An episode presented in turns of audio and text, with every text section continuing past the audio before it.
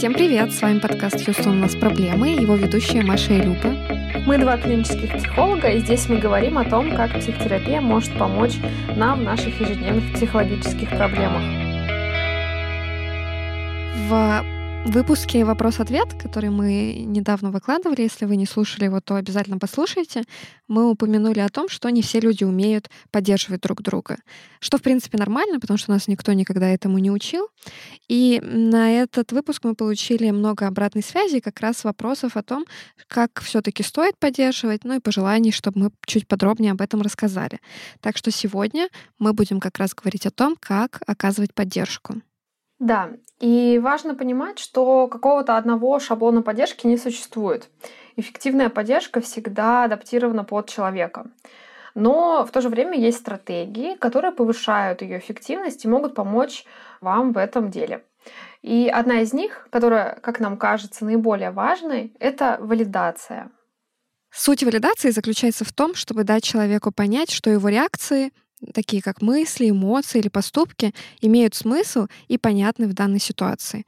Валидировать значит не преуменьшать и не пренебрегать реакциями другого. Это не означает, что мы должны соглашаться, но если мы заботимся о другом человеке, нам нужно принять то, как он видит ситуацию и его реакцию на нее. И сегодня нам бы хотелось рассказать про вот эту стратегию, как валидировать. И на некоторых примерах в конце этого выпуска мы расскажем более конкретно, на каких-то конкретных кейсах, как можно поддерживать человека эффективно.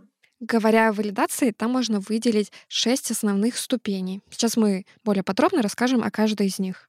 И первый из них — это самый такой базовый.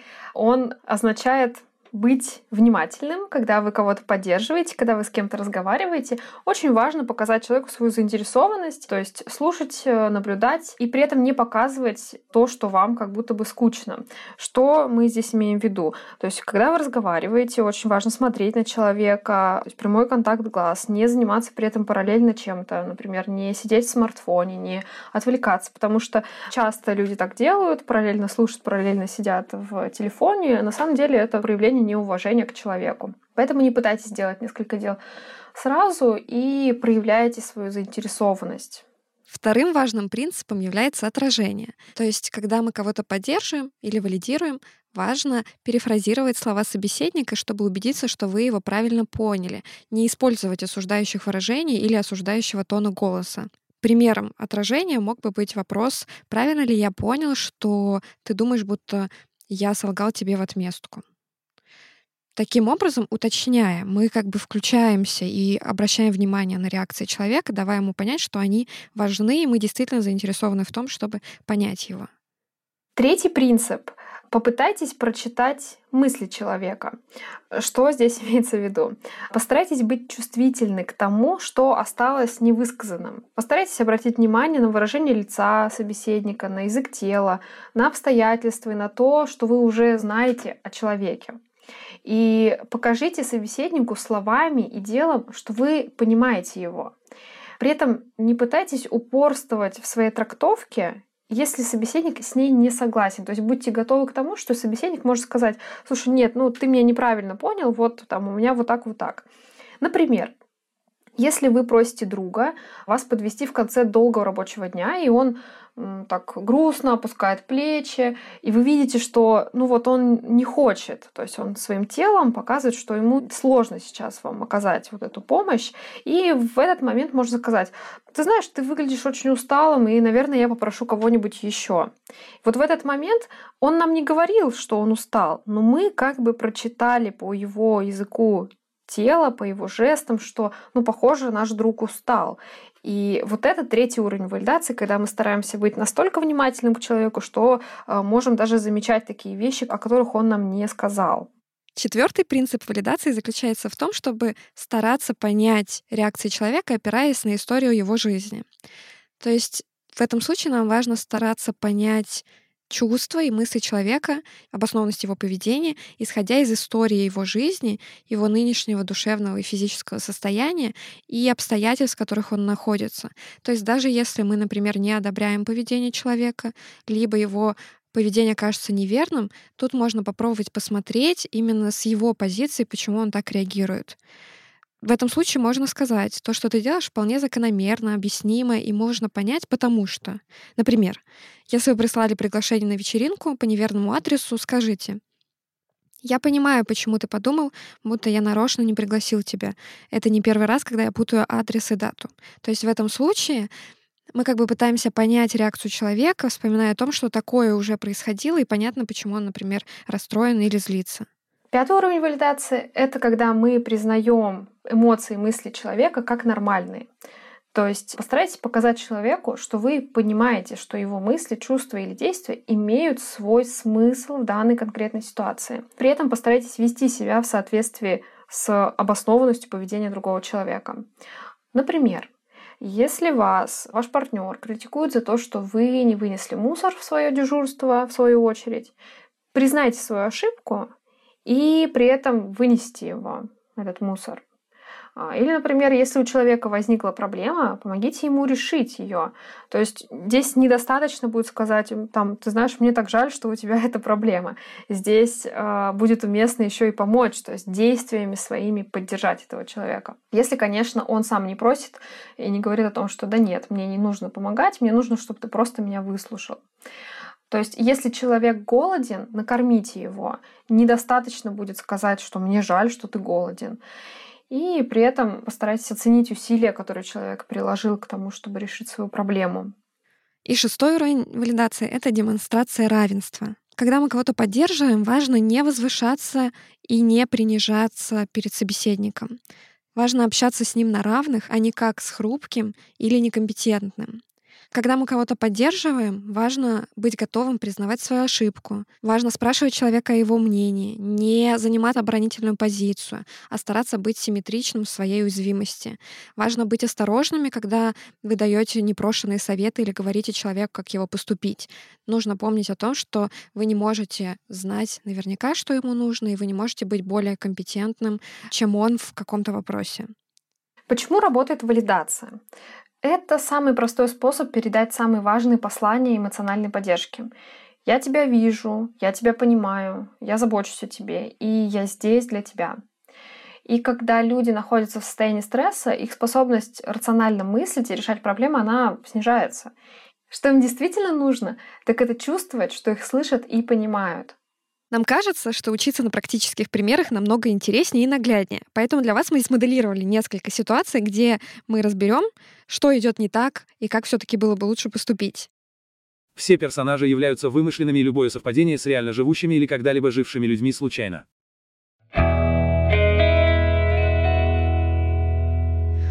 Слушай, у меня такие трудности с работой, я так устала, у меня вообще ничего не получается, кажется, что все из рук валится, я уже не могу.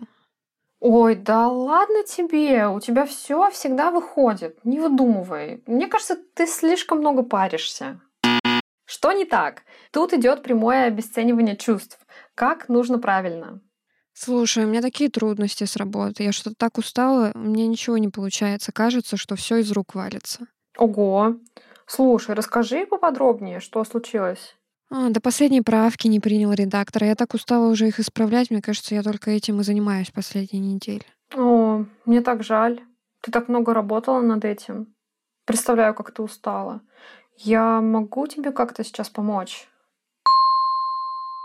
В этом случае вместо обесценивания мы как раз показывали валидацию на нескольких уровнях. В первую очередь мы были внимательны, показали свою заинтересованность вопросом, а что происходит, попытались выяснить. При этом демонстрируется равенство, абсолютно горизонтальное общение, никаких советов, ничего такого здесь нет.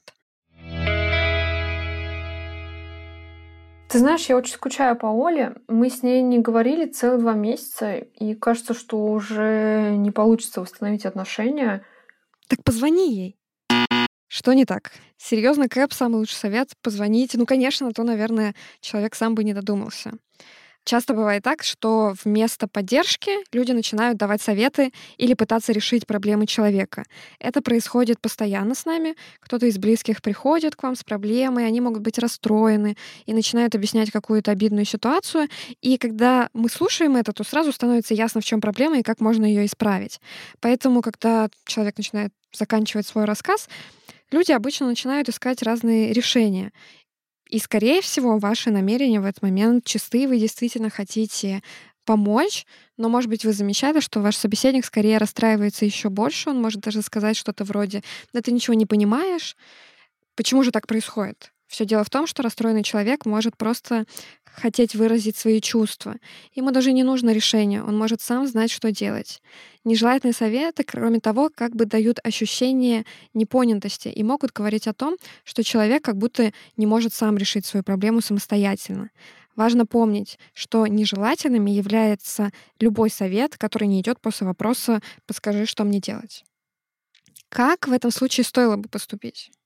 Я очень скучаю по Оле. Мы не говорили два месяца, и такое ощущение, что мы уже не сможем восстановить отношения. Вы уже два месяца не общались? Представляю, как это тебя расстраивает. Да, постоянно об этом думаю. Вот почему ты в последнее время выглядишь такой подавленный. В данном случае, вместо того, чтобы предлагать решение проблем, мы опять же старались валидировать переживания на первом уровне, были внимательными, на втором уровне, отражали, перефразировали, пытались понять слова человека и читали мысли, то есть пытались связать с тем, почему человек выглядит так долго подавленным. Никакого предложения решения проблем не было, потому что человек не спрашивал, но, может быть, в какой-то момент, когда бы он получил необходимую поддержку, он бы спросил, как ему стоит восстановить отношения. Что-то я приболела, горло болит, и насморк замучил. Вот. А я тебе что говорила? Сто процентов ходила босиком. Вот ты никогда меня не слушаешь. Я же, я же постоянно тебе об этом повторяю. И теперь вот, ну, что с тобой поделаешь? Ты хотя бы лечишься там? Что здесь не так? Ну да, лучший способ поддержать болеющего человека, так это обвинить его в том, что он болеет. Естественно, разумеется. Как лучше? Что-то я приболела, горло болит и насморк замучил. Ой, как неприятно. Как ты себя сейчас чувствуешь? Звучит не очень. Я как-то волнуюсь за тебя. Спасибо. Но в целом получше. Все еще слабость есть. Но уже, да, правда, намного лучше. Ну ты пей, пожалуйста, чаек и отдыхай. А я тебе завтра позвоню, узнаю, как ты там. Поправляйся давай. Спасибо.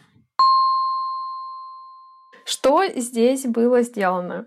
Опять же, здесь внимательность к человеку, равное отношение, то есть это не какое-то назидание, а, советы и так далее. Отражение чувств, наверное, еще да, в начале, в самом. А так, в целом, здесь самые первые уровни валидации. Ох, я что-то в последнее время себя так плохо чувствую. Я даже не знаю, так грустно как-то, и делать ничего не хочется. Ой, не говори, сама еле хожу. Стала просыпать все на свете. Вчера, прикинь, чуть не пропустила встречу рабочую. Вскакиваю и думаю, что же сейчас будет. Начало через 30 минут. Меня уволят. Такой страх. Ее еще готовили почти 4 месяца. Я балда, все проспала. Кое-как собралась, даже голову не успела помыть. Вылетела на такси в офис. Фух, к счастью, не так сильно опоздала. Да и наш главный был на звонке. Но перенервничала я, конечно. Ужас, боже мой. Сейчас рассказываю, мне до сих пор плохо. Что не так? Не самый лучший способ поддержать другого, перетягивая одеяло на себя. В эти моменты у человека скорее возникает ощущение неважности и того, что тебя не слышат, чем то, что тебя поддерживают. Как будет лучше? Я что-то в последнее время себя чувствую так плохо, грустно как-то, и делать ничего не хочется. О, вижу, как ты подавлен. Расскажи подробнее, что происходит. В этом случае вместо того, чтобы перетягивать одеяло на себя, мы показываем заинтересованность и пытаемся выслушать и понять человека. А дальше там можно эту беседу раскрутить по всем остальным уровням.